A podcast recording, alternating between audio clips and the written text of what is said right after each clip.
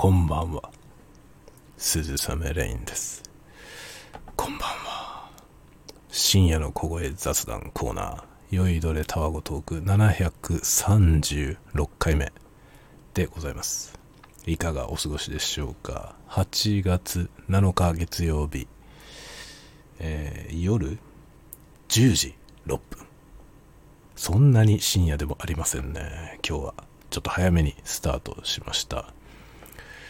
というのはね、今氷を入れて、えーお酒を飲む用意をですね、してきたので、もう酒飲みながら始めようかなという。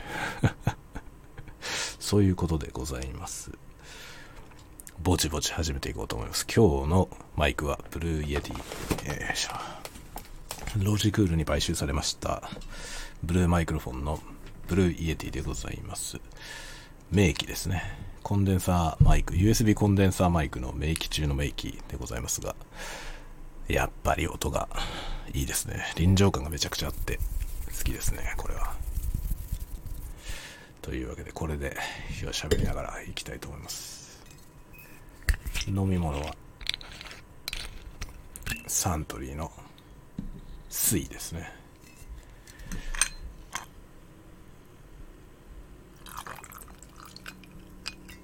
サントリーの水をウィルキンソンのトニックウォーターで割ります。今日ね、久しぶりにこのね、ウィルキンソンのトニックウォーターを入手したんですよ。今日ね、たまたま出かけたスーパーにこれが珍しくあって、10本買いました。めったに売ってないの。うちの近所でこれ売ってるのは1箇所だけなんですよね。これを売ってるスーパーがあんまりないので見つけた時に買うという。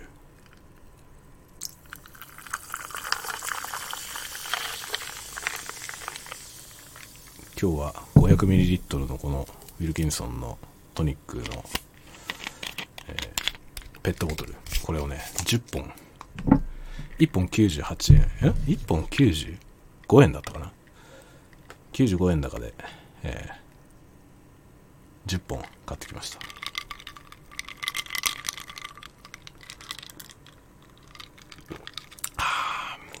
うまい。うまいですね。やっぱりねジンはトニックがいいな。最近ねあちょっとごめん。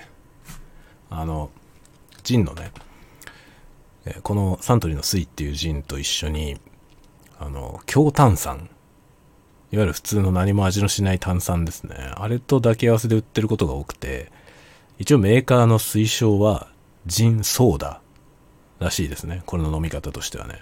ジンソーダをおすすめしてるみたいですが、僕はジントニックの方が好きですね。でもまあね、あの、まあ、いわゆる酒飲みの人っていうかね、お酒好きな人いるじゃないですか。そのね、お酒の好きな人たちは割とこのね、トニックにするとちょっと甘くなるじゃない？それが、まあ、それが嫌だっていう人はいますね。これよりもなんかその、ドライな感じでね。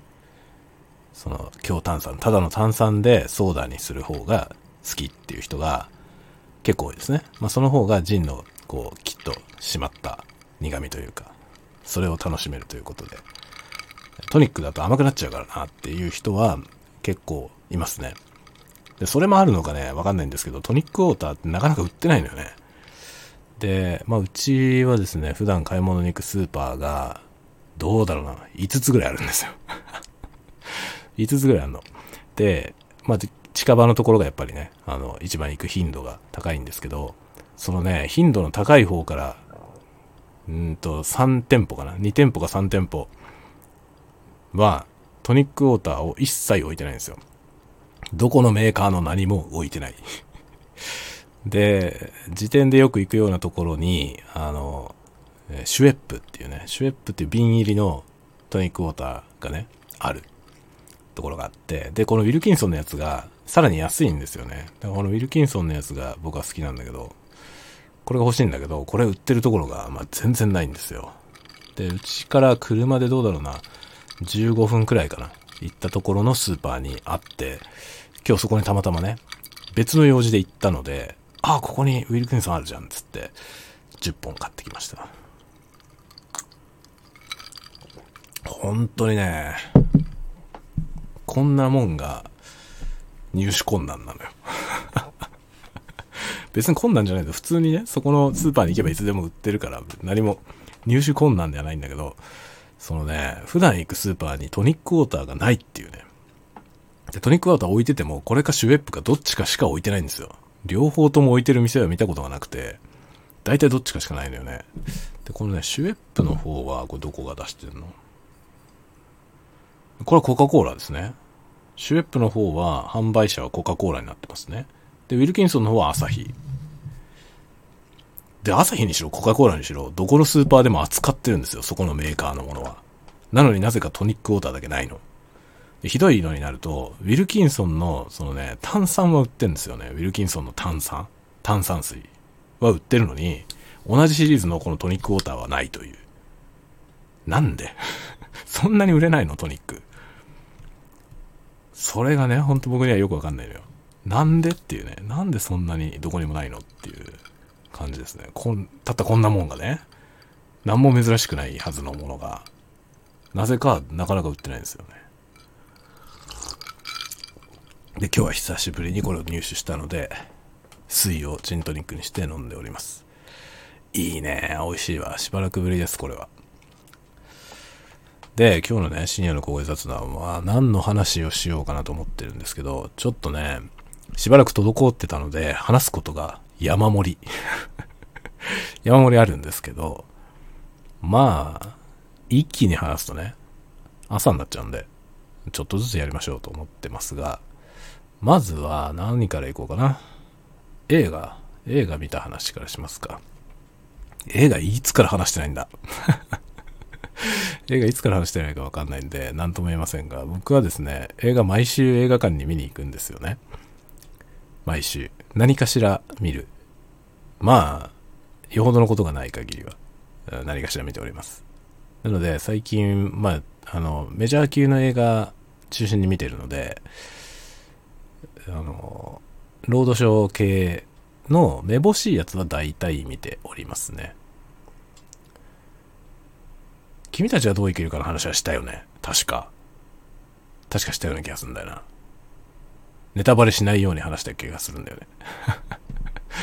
でその後見に行ったら何だったかな。あ東京リベンジャーズ。東京リベンジャーズの話もしたっけ？東京リベンジャーズ2のあの後半ね。後半めっちゃ面白かったですね。あれも、その話もしたような気がするな。で、からの、キングダム。キングダム2。3か。キングダム。運命の炎ってやつですね。キングダムも見に行きました。まあね、その東京リベンジャーズからのキングダムっていうのは、あの、同じ人が出てますね。吉沢亮。あの、東京リベンジャーズでマイキーの役やってる吉沢亮がですね、えー、あいつ、あの、キングダムでは、あの、俺は中華を統一する最初の王となるって言ってるあの王様の役をやってますね。いいですね。彼は、ハンサムですね。あの僕が思う、ハンサム。もうね、僕の思うハンサム、一番の、そのハンサム、ハンサムって言葉あるじゃないですか。ハンサムというのが何を指すのか、あの、よくわかんないんですけど、僕がイメージするハンサムの代名詞は、トム・クルーズなんですよ。トム・クルーズはハンサムなの、僕の中で。わかります？わかります？この感覚。ハンサムというのはイケメンとは違うんですよ。ハンサムとはイケメンは違って、あの、ハンサムなのよ。語彙力が壊滅してるのでなんだかわかりませんけどね。ハンサム。そのね、僕が思うハンサムの代名詞はトム・クルーズ。で、それはですね、あの、本当に若い頃のトム・クルーズを見て、絵に描いたような人だなと思ったのよね。僕はね、多分小学校の時にトップガン見たんですね。最初のトップガン。1984年のトップガンの時に、僕は小学校の1年生か2年生、2年生ぐらいかな。ですかね。で、トップガンは、あの、戦闘機の話として好きだったわけよ。当時戦闘機が好きだったからね。で、F14。F14 大好きだったんで、関西機 F14 が大活躍するじゃないですか。ね。あの、トップガン。だから F14 の映画としてトップガンを、まあ、愛していたわけですよ。っていうか僕が見たのは多分ね、86年ぐらいだと思うんですよね。テレビでやった時だから。トップガンは映画館には見に行かなかったはずですね。だからトップガン見たのはテレビでやった時なんで、86年か87年かそれぐらいだと思いますね。なんで多分ね、小学校の4、5年生になってたの。4年生だったかな ?5 年生だったかな？あのね、5年生の時に仲良かった子と、一緒にトップガンの話で盛り上がってた覚えがあるのよね。で、あの、トップガンのオープニングのさ、オープニングのとこで、あの、トップガンアンセムっていう、あの、超名曲、スティーブ・スティーブンスがギターを弾いてるんですけど、それのね、イントロからこう来て、で、そっからあの、ケニー・ロギンスの有名なデンジャーゾーンっていう曲に、こう入っていくところ。まあ、あれがもう本当に好きで、あそこのオープニングが。そこのオープニングばっかりね、ビデオに録画したやつをひたすら見た覚えがありますね。だからね、あの、トップガンアンセムから、あの、デンジャーゾーンに繋がっていくところ、空で歌えるぐらい覚えてるんですよ。映画版のやつを。もうめちゃくちゃあれは聞いたんだよね。で、あの、デンジャーゾーンって曲がまあ好きでね。ケニー・ロギンスってアーティストはあの時初めて知ったんですけど、まああれ、まあ僕のハードロック初体験だよね、多分。そっから中学校に入ってからはもう本格的にね、ハードロックになってって、90年代はあの、ラストアクションヒーローっていうね、シュワルツネッカーのアホみたいな映画があるんですけど、そのラストアクションヒーローのサントラも、まあ、ハードロックヘビーメタルのもう金字塔みたいなアルバムなのよ。サウンドトラックなのにヘビーメタルのアルバムみたいな感じなのよ。最高なんですよね。っていうね。まあ、そういう流れにつながっていくんですけど、そのトップガンを見た時に主人公のあのトム・クルーズを僕はね、とてもハンサムだと思ったの。ハンサムな人だと思ったんですよ。本当にね、なんていうの、綺麗な顔。あの、顔のいい悪いっていうのはさ、主観もいろいろあるじゃないですか。好みとか、あるでしょ？だから、いわゆるハンサムじゃないけど好きな顔とかもあるじゃない？わかります？なんだけど、僕ね、トム・クルーズっていうのは、ハンサムだと思うんだよね。その、絶対的価値基準としての綺麗な顔だと思うんですよ。わかる？言ってること。言ってることわかるその思考とか好みとか、そういうものを超越した領域？その、そういうものを全部排除して、まあ、金星の取れた顔、端正な顔の代名詞なの、僕の中で。トム・クルーズの顔がハンサムと思うわけ。それの日本人でハンサムだと思う人が吉沢亮なんですよ。わかる？わかるこれ賛同してもらえるかな賛同してもらえるかわかんないんだけど、吉沢亮の顔ってめちゃめちゃ綺麗じゃないですか。これまあ僕から見ても、僕男性だけど、男性の僕から見て、彼の顔はとても整ってるように見えるの。ハンサムに見えるんですよ。彼がイケメンなのかはわかんない。僕の価値観はイケメンっていうものがどういうものかよくわかんないんで、わかんないんだけど、彼はハンサムだと思うんだよね、とても。だから、東京リベンジャーズいろいろ面白い顔の人が、面白い顔って言うと語弊があるけど、あの、個性的な顔の人が多いけど、マイキーはハンサムだよね。整った顔なんだよ。綺麗な顔。すごくね、漫画の顔だよね。だからね。マイキーは原作は別にそんなハンサムっていう設定じゃないから、ちょっとね、映画、実写版の映画はあまりにもハンサムすぎるかなっていう気がするんですけど、いいよね、彼。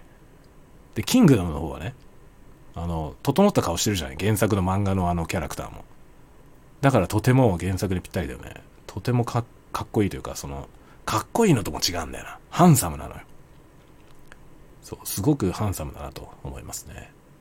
で、まあ、キングダムだね。キングダムの実写版は、めっちゃいいよね。僕はね、キングダム2前作で初めて見たの。アニメも見たことない、漫画も読んだことない状態で初めて前作のキングダムで見たんですよ。実はリベンジャーズもそうなんだけど、リベンジャーズも前作のあの、血のハロウィンの前編で初めて、アニメも見たことないし、漫画も読んだことなくて初めて見たのね。実際の、実写の一作目も見てない。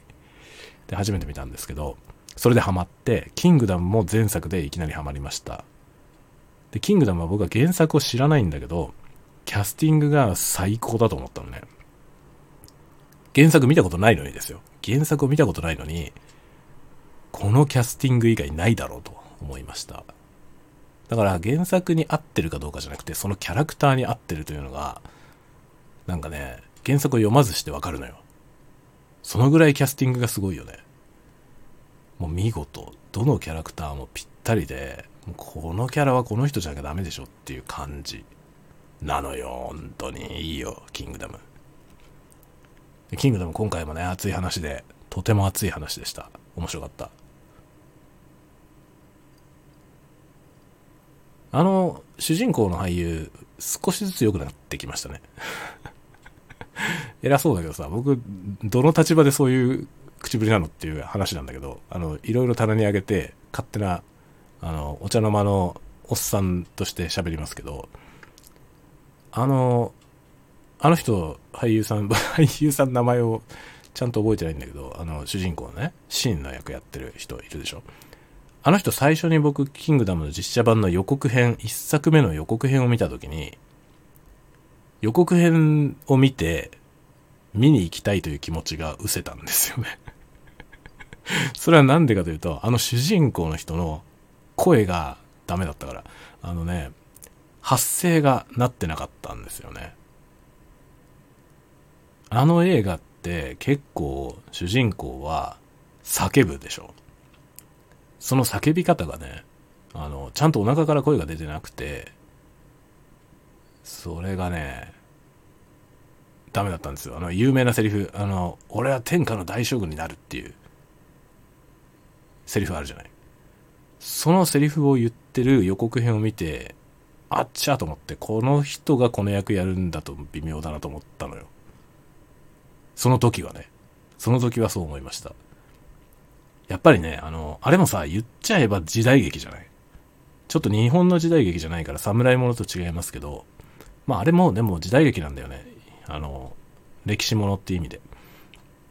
架空の歴史ものですけど、時代劇だとして、まあ、時代劇風の風格ってのが必要で、で、やっぱり周囲は固められてきてるわけですよね。いろんな声のいい俳優さんがいっぱい出ていて。で、まあ僕は特に好きなのは玉木宏。玉木宏はいいよね。めちゃくちゃいい声じゃないですか、あの人。玉木宏がめっちゃ良くて、で、大沢たかお。まあ、大沢たかおはね、もう異論ないでしょ。めちゃめちゃいいですよね。しかも、あの、大沢たかは王毅将軍っていうね、あの、滑腹のいい将軍の役をやってるんですけど、まあ、あの人しか考えられないよね。もうパーフェクト。で、かなりあの人、その、大沢たかお自身があの王毅という役をやるにあたって、すごい気合で臨んでますよね。体もさ、あの人そんなだって、太ってなかったでしょ。それが王毅をやるために結構太ってんのよね、今ね。体も作って王毅という役に臨んでいて、でもぴったり話し方とか、ものすごい独特独特なんですよ。もう一目見たら忘れないキャラクターなんだけど、その一目見て忘れられないその存在感を見事に出してる。で、今回王毅将軍は戦場に出てくるんですよね、今回の作品で。で、あの、民兵、下っ端の方の本当民兵、統率が取れてないわけですよね。で、王毅軍は結局その民兵の寄せ集めみたいな状態で数だけ合わせて戦うので、圧倒的に不利な状態なんですよ。敵の方は洗練された軍隊で大量に数を持ってきて、で、数でも劣っているのに、質でも劣ってるという状態なんだよね、王毅軍は。で、そこで戦わなきゃいけない時に、王毅将軍、たった一言で、そのね、その、民兵、末端の民兵たちを奮い立たせるというシーンがあるのよ。それはさ、シーンとしてはそういうシーンを、脚本ではね、考えるでしょ。考えるけど、それを説得力のある形で芝居でできるかっていうと、相当難しいよね。たった一言で、うおーってなる。その、末端の民兵たちがもうこんな勝ち目がないんじゃないのみたいな。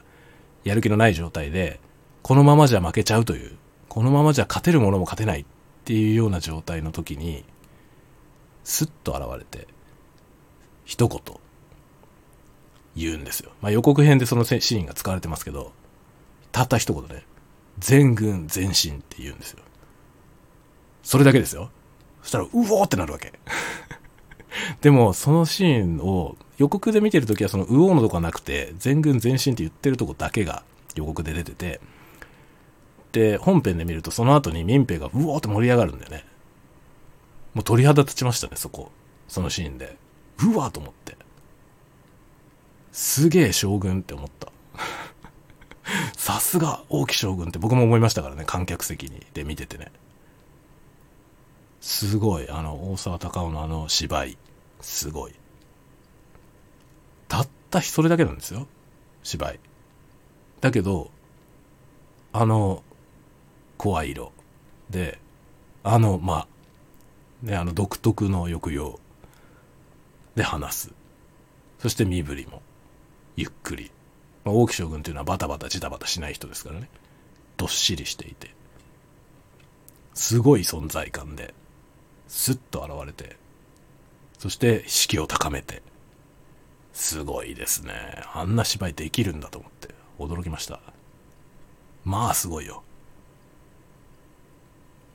素晴らしいですね。まあ、キングダムだから、熱すぎて目が離せません。次回作ももしあれば、まあ、もしあればっていうか、こんだけヒットしてるからあると思うけど、見に行きますね。ていうか、またやべえやつが出てきて終わったから、そのやべえやつと戦うでしょ、次は。だからまだ次回作絶対あるので、僕は楽しみにしています。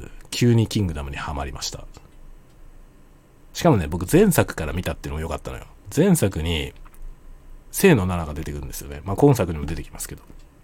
前作で初めて出てくるんですけど、僕は清野奈々っていうあの、あの女優さん大好きで、清野奈々出てると見ようと 思うんですよね。まあ僕はあの、清野奈々っていう女優さんは、あの、押井守監督の東京無国籍少女っていう映画で初めて知ったんですけど、その時以来大好きで、まあ独特なんですよね、あの人。あの人独特で、まああの人の感じがすごく好きで、で、今回やってる役もぴったりで、あの、女アサシンみたいな、教会っていう役やってるんですけど、それがまたかっこいいのよね。もう教会一番かっこいい説あるよね。真のあの、真の舞台の中で一番かっこいいよね。まあ、ひいき目もかなりあると思いますけど、まあ、教会がかっこいいんで、で僕はかあ彼女が出てくるのを見たいっていうのもすごくありますね。というね、まあ、キングダム。いいよ。キングダム見に行ってください、ぜひ。ハンサムな吉沢亮、見てください。今回のやつは吉沢亮もいっぱい活躍します。いつもあの王様だから彼は、あんまり出てこないんだけど、今回はね、なんか回想シーンみたいな、彼の回想みたいなのが、まあ、彼の過去っていうのがこの本作の結構な大きなテーマなんで、結構大々的に彼が活躍しますね、今回は。なので、見せどころがいっぱいあるんで、ぜひ見てほしいなと思いますね。吉沢亮好きな人はもちろんのこと、そうじゃなくても。まあ、好きな人は僕がこんなこと言わなくたってもう見てると思うけどね まあ、キングダムはね、本当に面白いんで、ぜひぜひ。で、途中から見ても、ハマれることは保証します。僕自身がそうだから。僕は本当に途中から見てるけど、ドハマってんので。で、東京リベンジャーズも面白い、とても。まあ、東京リベンジャーズはぜひ血のハロウィンを全部見てほしいですね。前作と今作ね。めっちゃ面白いです。僕はそれより前の話は一個も知らないけど面白いんで。でね、まあ、東京リベンジャーズのキャストがいいわ。キャスティングが。漫画のヤンキーものだから、まあ、漫画みたいなキャラばっかりなんだけど、その漫画みたいなキャラをね、見事に実写化してるんですよね。すごいよ。なんか、みんな存在感がすごくて。どのキャラもみんないいですね。悪役とかも含め。もう全部みんないい。どのキャラもみんな印象に残るんですよ。ちょい役でも。すごい、本当に。めちゃめちゃいいので、見てください、ぜひ。映画はね、何が楽しいってやっぱ俳優さんの芝居。僕は結構なんか、俳優の芝居っていうものが楽しめれば、それ以外の要素がいろいろすっ飛んでても全然楽しめちゃいますね。芝居だけで。だからそのぐらいの芝居で逆に言うと持ってってほしいですね。現代劇だと別にね、そんなに発声とかちゃんとしてなくても別にいいんだけど、時代劇はダメだね。だからね、今までね、僕は一回一番ね、ダメだったのが、あれなんていう映画だったかな。福士蒼太。福士蒼太って仮面ライダーのフォーゼか。フォーゼやった人いるじゃない。で、福士蒼太の映画っていっぱい見てるんですよ。現代劇のやつをいくつか見てて、僕別にあの俳優好きでも嫌いでもなかったんですよ。なんだけど、キムタクとなんかね、時代劇出たのよ。なんていう作品だったか忘れちゃったけどね。で、戦うんですよ、キムタクと。なんだけど、もう全然ダメだったのよ、時代劇が。ああいう人に時代劇やらしちゃダメなんだよね。現代劇だったら全然気にならなかったんですよ。全然気にならなかったのに、もう時代劇になった途端に、もう発声がダメすぎて、ダメだわって思いました。声がしっかり出てない人、時代劇やったら、全然お寒いんですよ。ものすごい寒いことになるから、ダメなのね。だから若い人で、その、ちゃんと発声のできる人を連れてこないと、時代劇はもうね、継続できない。この間、あの、大名父さんの時に話しましたけどね。まあ、あれ、神木隆之介が主人公で、まあ、コメディだったから、かろうじて成立してましたけど、でも神、神木隆之介も多分マジモノのやつだったらダメだと思いますね。あの人も声いいけどね。声いいんだけど、やっぱり発声がなってないんですよ。だから、ほんとね、玉木宏より若い世代で、あのぐらいちゃんと発声ができる人が全然いないんじゃないかっていう気がする。本当に。このまま行くと時代劇作れなくなっちゃうと思いますね。本当にね、現代劇だと許容できるもんが時代劇になるとダメなんだよ。本当に。やっぱりそれだけ時代劇は、あの、まともな芝居の人たち、まあ要するにお芝居、舞台でお芝居やってるような人たちの芝居を見慣れちゃってるよね、僕らが。だからダメなんですよね。急にしょぼいものに見えてしまう。だから福士蒼太も全然ダメじゃないと思ってたけどね。でも時代劇はダメでしたね。で、時代劇でうわーと思って、あっちゃーと思ったけど、その後現代劇で、なんか、いい役やったんだよな。あれ、なんていう映画それもね、僕、ほんと僕はね、見た映画のタイトル覚えてないんだよ。タイトル覚えてないんだけど、現代劇でね、福士蒼太がちょっと変わった人の役やるやつ。で、あれめっちゃ良かったんだよな。な不思議な人物の役なんですよ。それすっごい良かった。なんていう映画だったか忘れちゃった。後調べときます。すごいいい映画だで、その、その映画見た時に福士蒼太やっぱりいいじゃんと思ったの。だから時代劇やらなければいいのにと思いました、あの時。それはね、時代劇でダメだったのを見た後に見て、あ、でもやっぱりいいじゃない、この人と。時代劇やんなければ全然問題ないじゃないと。思いましたね。適材適所必要ですよ。本当に。そうしないとね、印象が悪くなっちゃう。時代劇は本当ね、あの、ちゃんとできない人にやらせると、その俳優さんの名を落とすんでやめた方がいいと思いますね。本当に。で、時代劇、本人が出たいと思うのであれば、やっぱ基礎をちゃんと学ぶってこと、そのお芝居の基礎をね、舞台の演劇とかやってる人たちはもう基礎ができてるから、ちゃんとできるわけですよ。だけど、その舞台を経験してきてない俳優さんって、発声がまずできないんですよね。発声とその立ち振る舞いがね、全然違うんですよね。だから、その上手い人と並んじゃうとバレちゃうよね。本当に。上手い人、上手い俳優さんってやっぱり脇役とかでぴょっと出てきて、ほんのちょっとでも、ものすごい存在感放つじゃないですか。で、逆に言うと、役柄で主人公とかっていうのは、その、光るように演出されているので、だいぶバイアスがかかるから、まあそれで成立するんですけど、周りを上手い人にしてでも大丈夫なんだけど、だけどさすがにね、時代劇はダメだね。その声がダメだと全部ダメですね。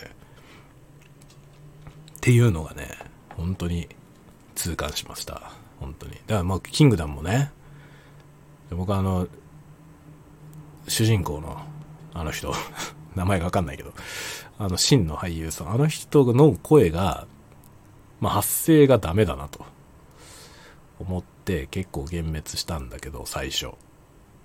まあ見慣れてきましたね、最近は。見慣れてきたし、あの人自身やっぱり上手になってきてるということだろうね、きっとね。だいぶ良くなってきてるんだと思いますね。違和感なくなってきたんですよね。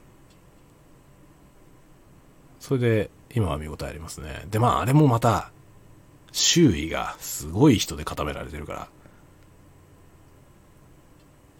本当にうっさんくさいあの、佐藤浩市 がやってる役とかめっちゃうさんくさいけど、ああいうね、腹黒い感じ。その、この人はなんか悪巧みしてるっていうのが、もうありありと出てる。そういうのうまいよね。佐藤浩市ってそういう役やらせたらめっちゃうまいですよね。それがね、最高だし。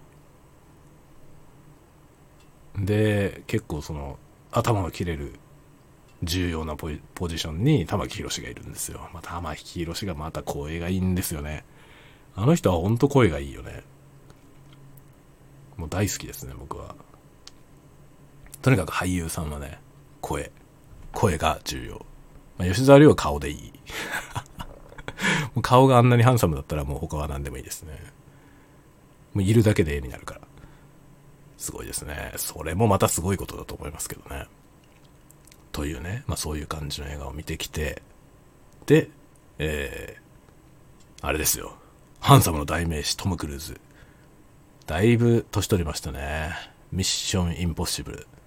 見に行きました。デッド・レコーディング。パート1。パート1だよ。前後編。3時間もあんだよ。前編だけで。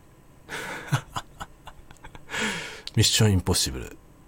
ミッションインポッシブルっていう映画は、まあ、ご覧になってる皆さんはご存知だと思いますけど、まあ、クライマックスですよ。最初から終わりまで。それが3時間もあんのよ。疲れるでしょ？で、疲れて3時間フルスペック、クライマックスのみ。うわーっていうもう、ジェットコースタームービー。そして次回へ続く。終われよって感じだよね。次回へ続くなのよ。もうどうしようかと思うよね。で、3時間も見た挙句に終わんない。ふえーって感じですね。まだあんのかよっていう。まだあんのかよっていうかね、まだ入り口なんだよな。今回のやつ。入り口に立ちましたね。だから次回がむしろメイン。マジかよって感じだよね。で、しかも、1年くらい空いてんですよ、自作までが。もう1年後になったら忘れちゃうじゃない。もう一回見なきゃだよね。このデッドリコーディング1をさ、2が公開される前に、もう一回見なきゃいけないじゃない。なんかで。まあ多分アマプラとかで見れるでしょ、その頃には。それ見て、で、もう一回挑むわけですよね。3時間見た上で。で、次の3時間に挑む。ワイルドスピードもそうだからね、今回ね、ワイルドスピードのあの最後の、今回最後だと言われてますけど、それも2部作で、で、前作、ね、この間公開されたワイルドスピードで、まあ、次回に続く。しかもまあすごいことになって次回に続いてますから、もう次回作見ないという選択肢はないような終わり方をしてるんで、えー、次回を見に行くですよね。これもね、見に行かなきゃいけない。ミッションインポッシブルも見に行かなきゃいけない。大変なことになってます。で、まあ、ミッションインポッシブル見たでしょ？で、で、クレヨンしんちゃん。見ました。クレヨンしんちゃんね。新次元。今回初めて 3DCG だそうです。フル 3DCG。で、クレヨンしんちゃんが CG になる。おお、すげえってなるじゃん。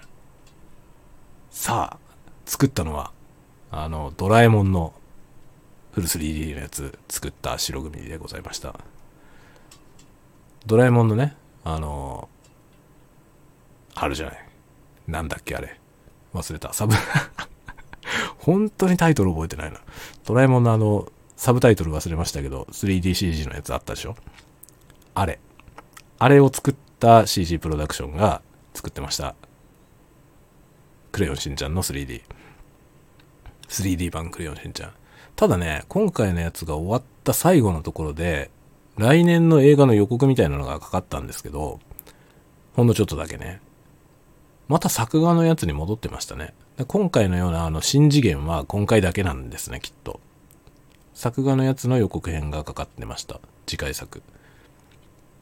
で今回はあの 3DCG のやつで、えー、まあ見てきたわけですけど、まあ、ちょっとね、ちょっと話が請求な感じはした。まあ子供用だからね、子供用だからっていうのがあるんでしょうけど、多分子供用の作品だから展開が早くなきゃいけないんだけど、今回多分やろうとしたものが多かったんじゃないかなと思うんですよね。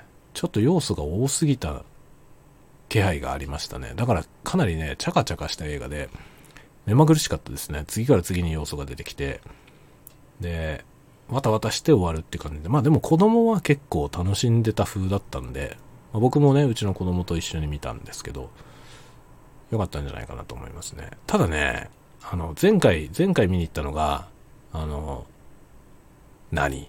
あれなんて言うた、あれもサブタイトル忘れたんだけど、あの、中国憲法みたいなやつの悪いやつと戦うやつのやつをね、前回見に行ったんですよ。それ、それはね、あの、ももクロがテーマ曲歌ってた。ももクロがテーマ曲歌ってた回のやつを見に行ったんですよ、子供と。もう、もう結構前。その時のあの作品の方が僕は面白かったなと思いましたね。今回のやつの方がテーマが、まあ前回のもテーマは重かったけど、今回のやつの方がより難しいテーマだったような気がする。で、まあ前回のも難しかったよね。前回のはね、正義とは何かっていうテーマだったよね。正義とは何か、平和とは何かっていうことを結構難しいところに切り込んでやってましたね。前回というか、その、もう前回じゃないね。もう何作か前、あの、シャンシャン台風のやつですね。あれがそんな感じで、今回のは、まあもうちょっと闇を抱えた悪役。で、その悪役、まあ完全懲悪ではない悪役を出すっていうのは割と、しんちゃんのね、いつものパターンですけど、今回のやつもそういう感じなんだけど、ちょっと難しいテーマに踏み込んでいて、で、それを割とシンプルに描いた。まあ子供にわかるようにするためにシンプルに描いたんだと思いますけど、ちょっとね、物語が請求だなっていう感じはしましたけど、まあテーマの描き方良かったのかなと思いました。ただね、あの、最近ね、最近ここ、まあ、10年ぐらいの傾向として、あの、頑張れっていうのを言ってはいけないみたいな風潮あるじゃない。そもう頑張ってる人にね、頑張れっていうのは酷なんだみたいな。なんか、頑張れっていうのは、言ってる側は励ましてるつもりで言ってんだけど、その言われてる側にとって頑張れってことは重すぎるからね、頑張れって言うなっていう、そういう風潮があるじゃないですか。で、そういう風潮がもう結構ここ10年くらいね、そういうのが浸透してきている中で、今回のクレヨンしんちゃんは、まあ、頑張れを連呼してました。最後の方。直接的なメッセージで、いや、頑張れって。頑張れ、お前。頑張ればね、開けるよっていうことを言っていて、で、その頑張れが純粋になんか励ましの言葉として使われていましたね、今回の作品は。で、それはどうなんだろうね。今の人たちにどのように響くのか、あれが。僕にはわからないんだよね。僕は頑張れっていうのは励ましだと思っている世代の人間で、それが時代遅れだということを言われてきた人だから、ここ10年ぐらいね。もう頑張れっていうのは言ってはいけないと。なぜならその人はもう頑張っているから。ってことなんだよね。その頑張っている人に頑張れっていうのは、追い込んでいることになるんだと。まあ、言われてみればそうかって思うんだよね。で、結構そのやっぱり僕はさ、僕は普通に頑張る人なんで、その別に普通に頑張ることがなんともないというか さ、その、普通に頑張れるし、その、割と頑張ることが普通なのよね。なので、僕は頑張ることは何とも思わないし、その、自分が頑張れと言われたら、おし頑張るよっていう感じだから、別に頑張れと言われて追い込まれてると思ったことは一回もないから、その感覚はわからないんだけど、だけど、もう目いっぱい頑張っているんだというね。そういう人たちも、頑張ることが辛いわけだよね。その、目いっぱい頑張って、もうこれ以上頑張れって言われたくない人っていうのは、そういう状態にあるでしょ。で、僕はその状態になったことがないから、わかんないのよね。で、わからない、わからないことっていうのはさ、怖いじゃないですか。だから、やっぱりそういうね、それは傷つくんだと言われたら、あ、そうなのかと思って、じゃあ言えないなって思ってた方だから、あんまり頑張れってね。僕は頑張れって言われると、燃えるけど。だから僕に対しては頑張れって言ってほしいけど。なんかそのそれを言われることは辛いんだっていう人の言い分は分からんでもない。分からんでもないけど僕にはその肌感としては分からないからだからあそうなのかと思って言えないなと思っていたのに今回の映画は頑張れをね必要に言うのよで僕はそこすげえ違和感を感じたのよね今回ものすごく違和感を覚えましたその、そこのシーン。ええー、と思って。めっちゃ頑張れって言ってる。帰ってね。帰ってそう思いました。それはね、その頑張れが僕に向けて言われたものじゃないからだよね。その劇中で、その、苦しんでいる人。苦しんだ結果、おかしくなってしまう人。その人を、まあ、呼び戻す。そのまともな世界にね。呼び戻してその人がやり直していく立ち上がるために君は頑張頑張ろうよって頑張ればできるよっていうことを言ってるわけでまあストーリーとしてはそれを受け取ってやってみるよみたいなね僕もやってみるよみたいな感じでハッピーエンドなんだけどもどうなんだろうと思うわけ 本当にっていうねだから僕はそこが本当にちょっと納得できなかったの。だからあのキャラクターのね、その、ああいうことに落っこちた人、まあそれをだからさ、しんちゃんが救ったということだと思うんだけどね。しんちゃんが救ったということなんだろうけども、頑張れって言う言っていいの？っていう、あのような境遇にある人に頑張れって僕は言えないけど、それは言う言うと追い込んでしまうことになるかもしれなくて言えないんだよ。もうそういうふうに僕は強制されているんだよね。ここ10年ぐらいでね。だから僕はあの、ああいう境遇の人と巡り合った時に、やっぱりあの人に対して頑張れって絶対言えないけど、映画の中ではあまりにも無神経にみんな言っていて、えっていうのはね、思った。だ脚本としてそこが僕は納得できないよね。今回のやつ。頑張れって言う、言っていいのって。そんなに頑張れって言うっていう。しかもそれがね本当にね多いんだよ。頑張るの回数が。わずかな時間の中に何人ものキャラクターがみんな同じ人物に向けて頑張れって言うのよ。でそれによってまあ彼は支えられたみたいなハッピーエンドなんだけどその脚本はどうなんだろうと思うねかなり身勝手なものに思えた、僕には。僕らぐらいの世代の人が無自覚に書いた脚本じゃないかと思うんだよね。でこういうことが最近ね、たまにある。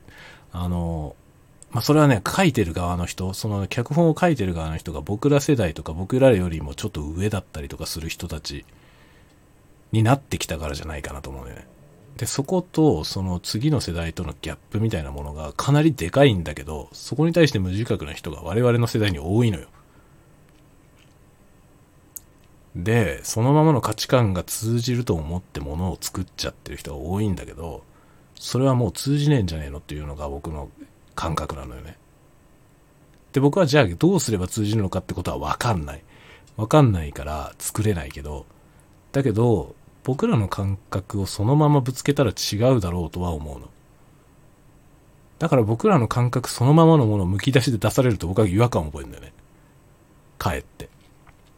で、今回それが顕著でしたね。クレヨンしんちゃんなんて僕らよりも2つ下の世代に向けて作らなきゃいけないのに、そこに対してあの価値観はちょっと古すぎんじゃないのかなっていう気がしましたね。新次元とか言って映像は新しい感じになってんだけど、やってることは古いんだよね。というのをすごくね、痛感した。作ってる側としてね、その作ってる側の人たちの意識が古いかなっていう気がすんだよ。頑張れを連呼した時に、この脚本はないわって思ったね。どうなんだろうでもその辺って。だかいわゆる Z 世代と言われているような人たちはどのように受け取るんだろうこの映画を。それが僕は知りたいですね。だけどさ、本当はさ、この映画のメインターゲットはもっと下の世代で、Z 世代とかじゃなくてもっと下の世代でしょ？今のうちの子供たちぐらいの世代なんだよね。でもそこはさ、もうわかんないんですよ。そこの世代の感覚はもはや。らまあこれから子供たちが育っていくに従って見えてくるかなとは思いますけど、ただ僕らのね、僕らの2世だからね、そうすると僕らの価値観で家庭が運営されていて、その中で育っているから、どっちかというと僕は Z 世代よりも僕らの子供の世代の方がまだわかるのよ。肌感としては。だからその上の世代の今の20代ぐらいの20代の前半とかの人たちが、果たしてこのクレヨンしんちゃんを見たら、どう感じるのかな。そこをすごく知りたいですね。で今回のこの作品の悪役になってしまう人ね、松坂桃李が声やってるんですけど、そのキャラクターは多分20代前半なんだよ。だからそのぐらいの世代の人たちがあのキャラクターに対してどう見るのか。で、そこに向かって、彼に向かってかけられる言葉、投げられる言葉っていうものをどう受け取るのかっていうのを知りたいね。すごく興味がありますね。僕はあの脚本はそこと感覚がずれてるんじゃないかなと思う。それ、それをね、すごく強烈に感じましたね、今回。クレヨンしんちゃん。思いのほかクレヨンしんちゃんの話長くなっちゃった。そう、いや、すごくね、気になったのよ。頑張れが。頑張れって言っていいのかよ。っていうのがね、本当に気になりました。そして、昨日、トランスフォーマー。ビースト覚醒ってやつね。久しぶりに IMAX3D で見てきました。3D 上映。3D 上映は日本で流行らなかったので、日本では壊滅してますが、世界的には 3D 上映の方が主流になっています。これはね、日本は多分、ちょっと独特だったね、文化が。で、3D 上映は日本では受け入れられませんでしたね。だからビジネスになんなかったんで、あの、日本の 3D、まあ、いわゆるステレオスコピック 3D というやつですね。あの、立体映像。3D メガネをかけてみると飛び出して見えるというやつ。あれは、ジャパンの市場では壊滅。壊滅しました。で、僕はね、結構それに近い領域で仕事をしていたので、目の当たりにしたんだよね。で、僕が関連している、僕の行っている会社にの関連の会社、結構近いところの会社で、ステレオスコーピック 3D の、あの、3D 化する作業っていうのをやってたんですが、部署が丸ごとなくなりました。その仕事がないから。あのね、日本の特撮映画で、あの、海猿っていうね、大ヒットしたシリーズがありましたけど、あの海猿のシリーズはステレオスコピック 3D、まあ、3D 映像として上映するというのをやってたんですよ。で、その海猿の 3D 化するのをやってたのが、まあ、僕の近いところの会社の人たちなんですけど、そこのチームは丸ごと解体されましたね、もう。3D 化っていうやつが日本ではもう日本映画 3D 化するのをやめたんだよね。だからキングダムとか、ああいうド派手な映画、3D じゃないじゃない。3D 版って作られてないんだよね。もったいないことに。で、海外は、まあ、中国とかね、中国で上映するのだと 3D 版の方が人気があるんで、結局中国って巨大な市場だから、まあ、ハリウッド映画なんかみんな 3D 版を作るわけですよ。で、日本も一応 3D を上映するシアターはあるから、まあ、3D 版もね、一応上映はするけど、3D 版お客さんがそんな入らないので、結局、やっぱりね、限られてますね。海外ではもうあらゆる作品がみんな 3D 上映してんだけど、日本に入ってくるやつで 3D 上映されるやつは限られてる。まあ、全部が全部 3D 上映してもみんな入んないからね。っていうことですね。だから日本国内で 3D 上映されてないのに、ハリウッド映画のやつでね、エンドロール見てると 3D のクレジットがあるとか、結構ありますよ。まあそういう事情があるんだよね。日本では 3D 上映が流行んなかったから。だから日本向けとしては 3D 上映のやつが入ってこないっていうのが結構顕著にありますね。あと家庭用のテレビで 3D が見れるやつ、全くなくなったでしょ一時期出てたじゃないですか。家庭用テレビなんだけど 3D が見れるよっていう。メガネかけてみたら 3D になるよっていうテレビ。今一切売ってないよね。ま日本はね、あの 3D 立体映像ってものが定着しませんでした。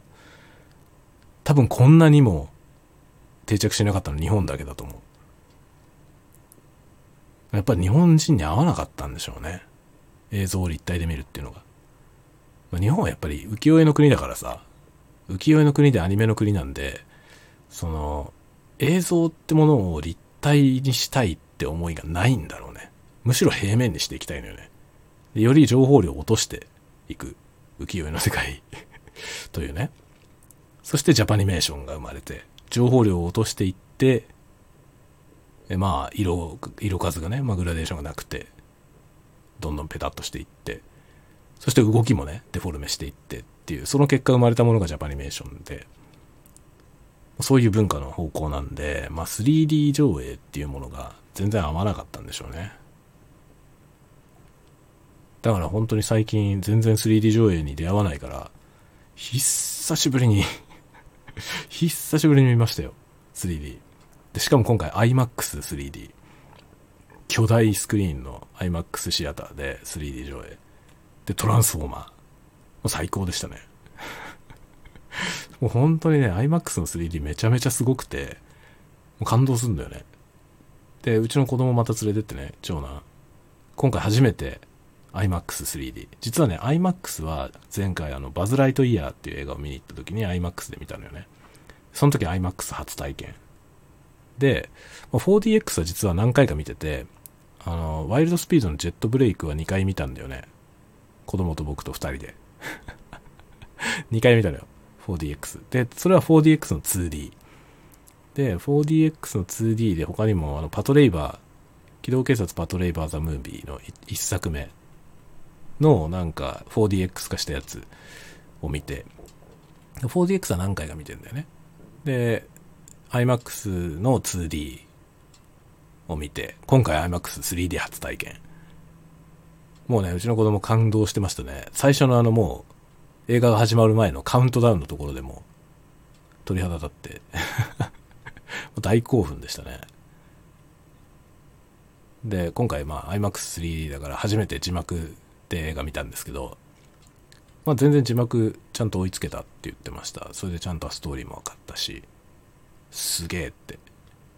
もう、もう視界のね、すべてが映画の世界だからね。で本当に映画の中に没入してる感じなんだよね。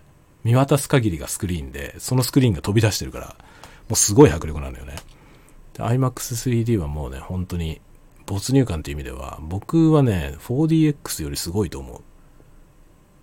4DX はやっぱりその、ちょっとこけ落とし こけ落としって言うとあれだけどさ、言葉が悪いけど、でもこけ落とし感あるんだよね。その、椅子が動くとかいうそのアトラクション性によって、なんかこう臨場感が刺激されるんだけど、だけど映画への没入感って意味でいくと、IMAX3D の方がはるかに没入感ある。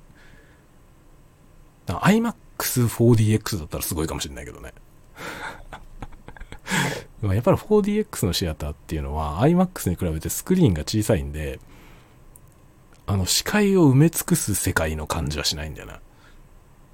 で、2D の IMAX は視界を埋め尽くす画面が広すぎて、結構見るのが大変なんだけど、3D はね、その世界がその立体になって自分が内側に入ってる感じがするんで、スクリーンの大きさってものはあまり意識しないんですよね。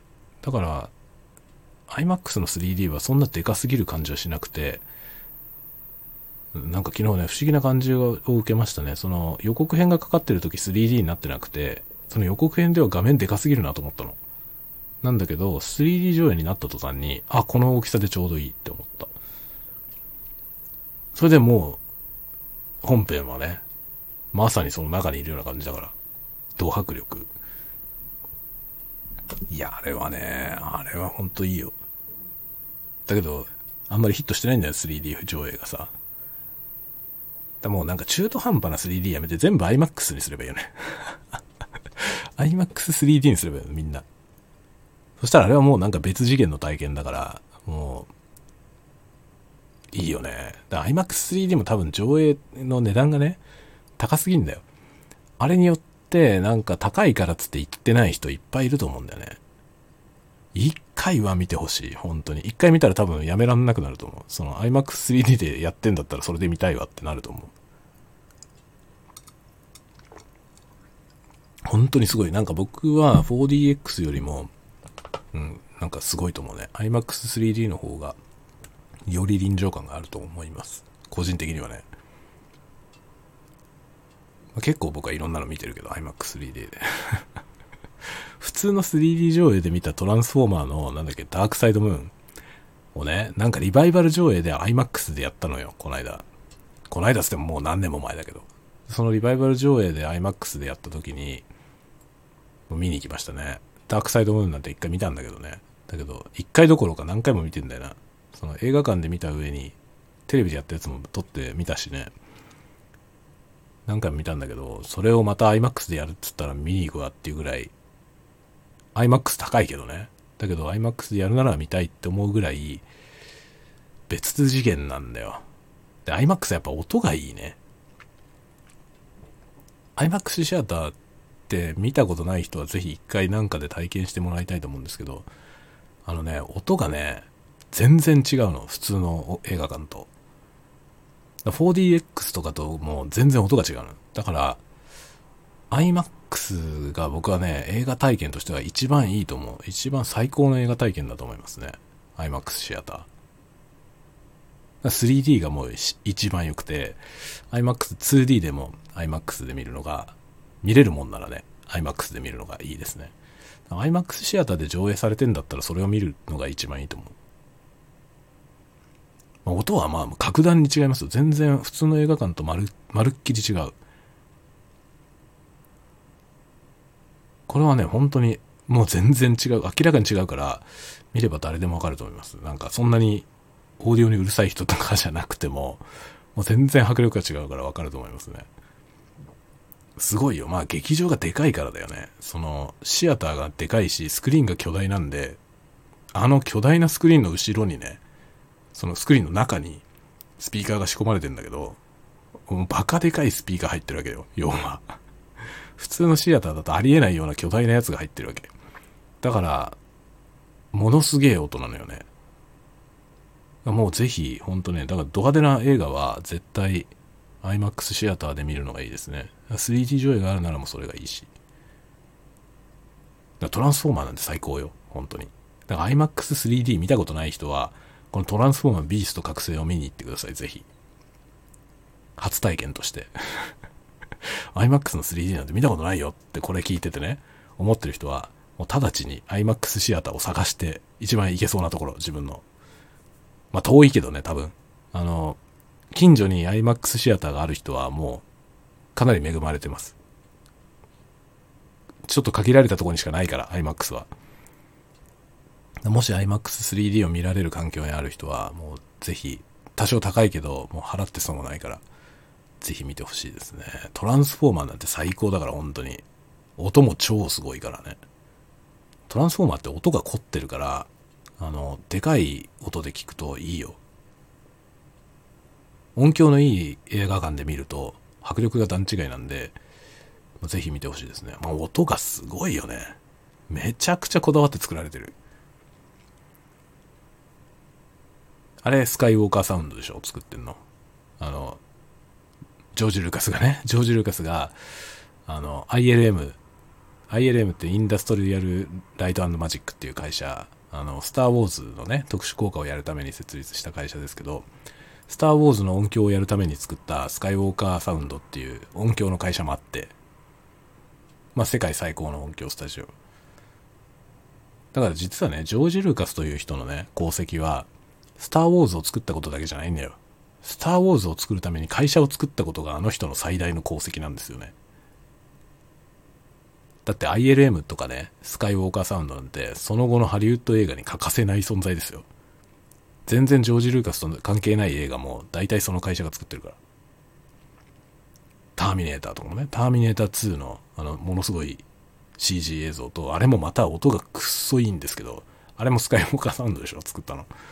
結局のところね、音響、あの、その後のね、ハリウッド映画の音響と特殊効果、映像のね、まあ、ものすごいところの核は全部ルーカスの会社なんだよね。そこがルーカスの偉いところ。他にそんな映画監督いないもんね。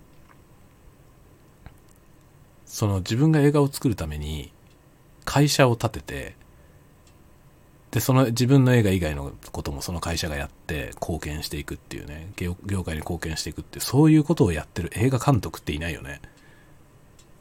まあ、いるとしたらピクサーピクサーのジョン・ラセター監督ぐらいかな。ピクサーはでもね、ジョン・ラセターの功績というよりは、あれはスティーブ・ジョブスの功績がでかいですね。ピクサーはね。ピクサーもすごい貢献貢献してるのよ。ピクサーは、そのね、自分たちの作品を作るために開発した、そのいろんな CG 技術を外に公開して、で、結局、それがその後の CG を支えているからね。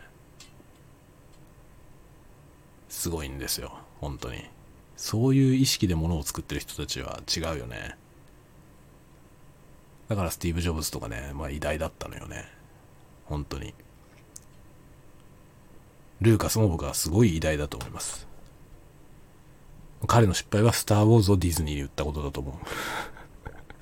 なんでディズニーに売ったのか自分の会社をね、だから自分の会社は映像を作ったり音響を作ったりする会社なんだけど、あの人自分の権利を管理する会社を作ればよかったと思う。っていうかあったじゃんね、ルーカスフィルム。なんでルーカスフィルムごと売り売り払ったのかという、ディズニーの傘下に入っちゃいましたから。まあいろいろ理由はあるんだろうけどね。もったいないんじゃないかなっていう気はしますね。本人もなんか、なんかでちょっと後悔してるようなこと言ってたよね。ディズニーに売っちゃったから ねえ、本当に。まあでもディズニーに行ったことによって、スター・ウォーズが今後も作られていくっていうのが安定的にね、なったということで、スター・ウォーズという作品にとっては、ディズニーの傘下に入ったことは良かったんだろうと思いますけど、まあね、ルーカスっていう人は、あんまり商売がうまいタイプではなさそうだもんね。だけど、ILM と、ILM とスカイウォーカーサウンドの、その、功績はもうね、語り尽くせないですよね。その後の。めちゃめちゃ音いいもんね。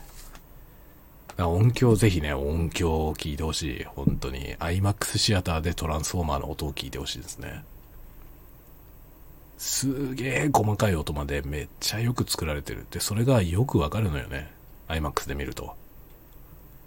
いや、IMAX のシアターはほんとすげえと思う。あれを音響設計してる人がすごいよね。ホームシアターとかいくらでもすごくなってて、今ね。ヨドバシカメラとかでホームシアターのコーナー見て、見に行くとさ、すげえ音なんだけど、IMAX シアターで見ると別次元なんだよね。全く。本当に次元が違うのよ。文字通り。だからそう、本当 IMAX はぜひね、ぜひ、音がすごい映画を見てほしいな。トップガンとかもすごいよ。トップガンマーベリックとか多分、IMAX で見たらすごいと思う。ほんとすごいんじゃない？まあそのね、音響ってことは最近本当に興味があって、僕はなんかその映画のね、あの、効果音を作る音響みたいなことに結構興味があって、それみたいなことを ASMR のね、その撮影とかコンテンツ制作で追っていきたいなと思うわけで、それをちょっとね、思ってます。録音っていうことをね、そこに今興味がめっちゃある。だからなんかシネマティック シネマティックなのやりたいけど、やっぱね、シネマティックなのをやるのには、やっぱ、そのセットを作ったりとかさ、そういう方向のいろいろなクリエイティビティが必要で、そこは僕にはちょっとなくてね。ちょっと一人ではシネマティックは作れないなと思うんだよね。だけど、実質今、制作は一人でやらざるを得ないんで、まあ自分できる範囲でね。って考えていくと、まあ、なるべくいい音を取るっていうところかな。まあ、そういう意味では、だか ASMR っていうジャンルは、とてもね、僕でやりたいことに近いのかなと思うんだけど、ちょっとね、コンテンツとしてどういうものにしていけば、その見たい人が増えるのか、それがちょっとわかんなくて今ね、瞑想してますけど、ちょっとね、また今後、ぼちぼちね、再開していこうと思ってるので、またそういう話もね、録音にまつわる話、音響にまつわる話もしていきたいなと思いますね。まあ、僕はね、音楽の方は結構ガチでやってたので、半分専門家みたいな感じなのよ。20代はずっと音楽やってたんで、半分専門家みたいな感じなんですけど、音楽と音響は全然違うんだよね、また。だから音楽の録音してミックスしてみたいなノウハウはある程度あるんですけど、それと効果音の録音は全然違うのね。効果音録音してミックスしてっていうのは、全くノウハウが違って、それが僕は1年ぐらい ASMR コンテンツを作ってみて、だんだん分かってきました。今更だけど。それで今後ね、ちょっと頭をシフトして、音響っていう視点の方にちょっとシフトして、コンテンツを作っていきたいなと思ってるとこですね、最近は。じゃそっちはまた。まあこれ聞いてる人の中にはそういうのにあまり興味ない人が多いかもしれませんけど まあそっちの話もね、ぼちぼちしていくので、まあ興味あれば僕の YouTube チャンネルを見てみてください。あの、本当にね、なんか多分、この、酔いどれタワゴトーク好きな人と被んないと思うんだよね あの、僕の YouTube チャンネルと多分好きな、どっちも好きっていう人ももちろんいてくれるんですけど、あんまり被んないような気がするんで、まあ、興味なければ別に、あの、放置してもらえばいいんですけど、もし興味あればぜひチャンネル登録して見てもらえると嬉しいなと思ってます。チャンネル登録はね、ほんとなかなか増えないね、登録者。僕は自分が登録したチャンネルはさ、大して見なくなっても別にチャンネルの登録解除をすることはまあないんですけど、やっぱね、あの、登録を解除する人が多くて そうだ、結構解除されちゃうなっていうのはありますね。まあ実質でもどうせ見ないんであれば解除してくれた方がなんか数字的にわかるっていうのはあるね。結局登録してるけど見てない人もいっぱいいて、まあそれはさ明らかなんだよね。あの、動画の再生数見ればわかるじゃない。だから、チャンネル登録者数分回ってなければ、それはね、見てない人の方が多いってことなんで、それはね、如実にわかるんだけど、でもなんかね、やっぱり、登録者数が減るとね、がっかりするじゃん。がっかりするんでね。なんか、まあ見なくても、あの登録してて見てねえなって思ってもそのままにしといてほしいですね。それ意味がないといえば意味がないんだけどさ、意味がないんだけど、意味のない数字でもなんか減ると寂しいんで、みたいなところありますね。ちょっとまた新しいコンテンツをね、作っていこうかなと思ってるんで、ちょっと映像の方もね、ちょっとね、考えてます。次の段階を。最近ちょっとね、色のこと勉強してる映像の。これもね、僕はずっと映像、映像の仕事をしてるんだけど、ここ10年ぐらい。そのね、映像の僕はアニメの仕事なんで、実写は全然違うね、また。で、昔実写のね、映像を作ってたことあるんですけど、僕は趣味で。その時は何にも分かってなくて、ほんと見よう見まねで作ってたから、今思えば僕は映像の何に一つ何も分かってなかったね。で、映像の仕事をし始めてから映像のことがいろいろわかるようになったんだけど、基本がアニメのフィールドで僕は仕事をしてるので、実写の映像を作ろうとすると全くわかんないのよ、ノウハウが。特に色。色が全然わかんなくて。で、そこを今ね、ちょっと勉強中ですね。色について。で、ちょっと色を少し今後ね、変えていきたいなと思ってるんですよね。そこをこだわりながら、で、音にこだわって、コンテンツをね、やっていこうと思ってますので、またその辺の話もね、超マニアックになると思うけど、その話するときは。まあ、タワゴトークは、広く、深く。広く深くだから。やばいね。広く深くやっていこうと思うんで、ぜひぜひ、また、興味のある回だけでいいんで、ぜひ聞いてください。まあなんか聞いてみてね、この回面白くねえなと思ったら全然そこでやめてもらってもいいんで、そこでやめて次の回を楽しみにしてもらえば いいので、毎回全てを全部聞こうなんて思わなくていいのでね、あの、なんか2、3個聞いてみて1個ぐらい面白いなと思うのがあったら、ぜひまたチェックしてもらえると嬉しいですね。まあ時折ね、多分興味深い話してることもあると思うんで、10回に1回ぐらい楽しめるのがあれば そのぐらいの頻度で聞いてもらえるといいかなと思いますね。むしろなんかね、毎回全部ね、端から全部聞いてる人たまにいるんだけど、たまにいるんだけど、逆になんか心配になるんだよね。そんなに一日中僕のこれを聞いてて大丈夫ですかって気持ちになるんで、あの、もちろんありがたいんだけど、すごいありがとうって気持ちが真っ先にあるんだけど、逆になんかこの大丈夫かなって、この人一日中僕のタワごと聞いてるけど、みたいな。頭おかしくなっちゃわないかなって、ちょっとね、思いますけどね。まあなんかそのぐらい病みつきになってもらえると嬉しいですが、そんな風にならない人の方が多いので、あの、気に入るやつがたまにあれば、ぜひチェックしてくださいませ。あとなんかね、あの、絡んでくれるのは大歓迎なんで、何かしら、あの、質問なり、こういう話してほしいなとかあればですね、ぜひぜひ寄せてください。まあ、あればそういう話をしますし、まあもちろん何も来なければ何も来ないなりに、え適当なことを喋ります 今日はもう最近見た映画の話をしただけで1時間以上になったんで、えこの辺で終わろうと思いますが、まだまだまだまだ喋ることはあります。というわけで、次のタワゴトークでまたお待ちしております。おやすみなさい。おやすみなさい。おやすみなさい。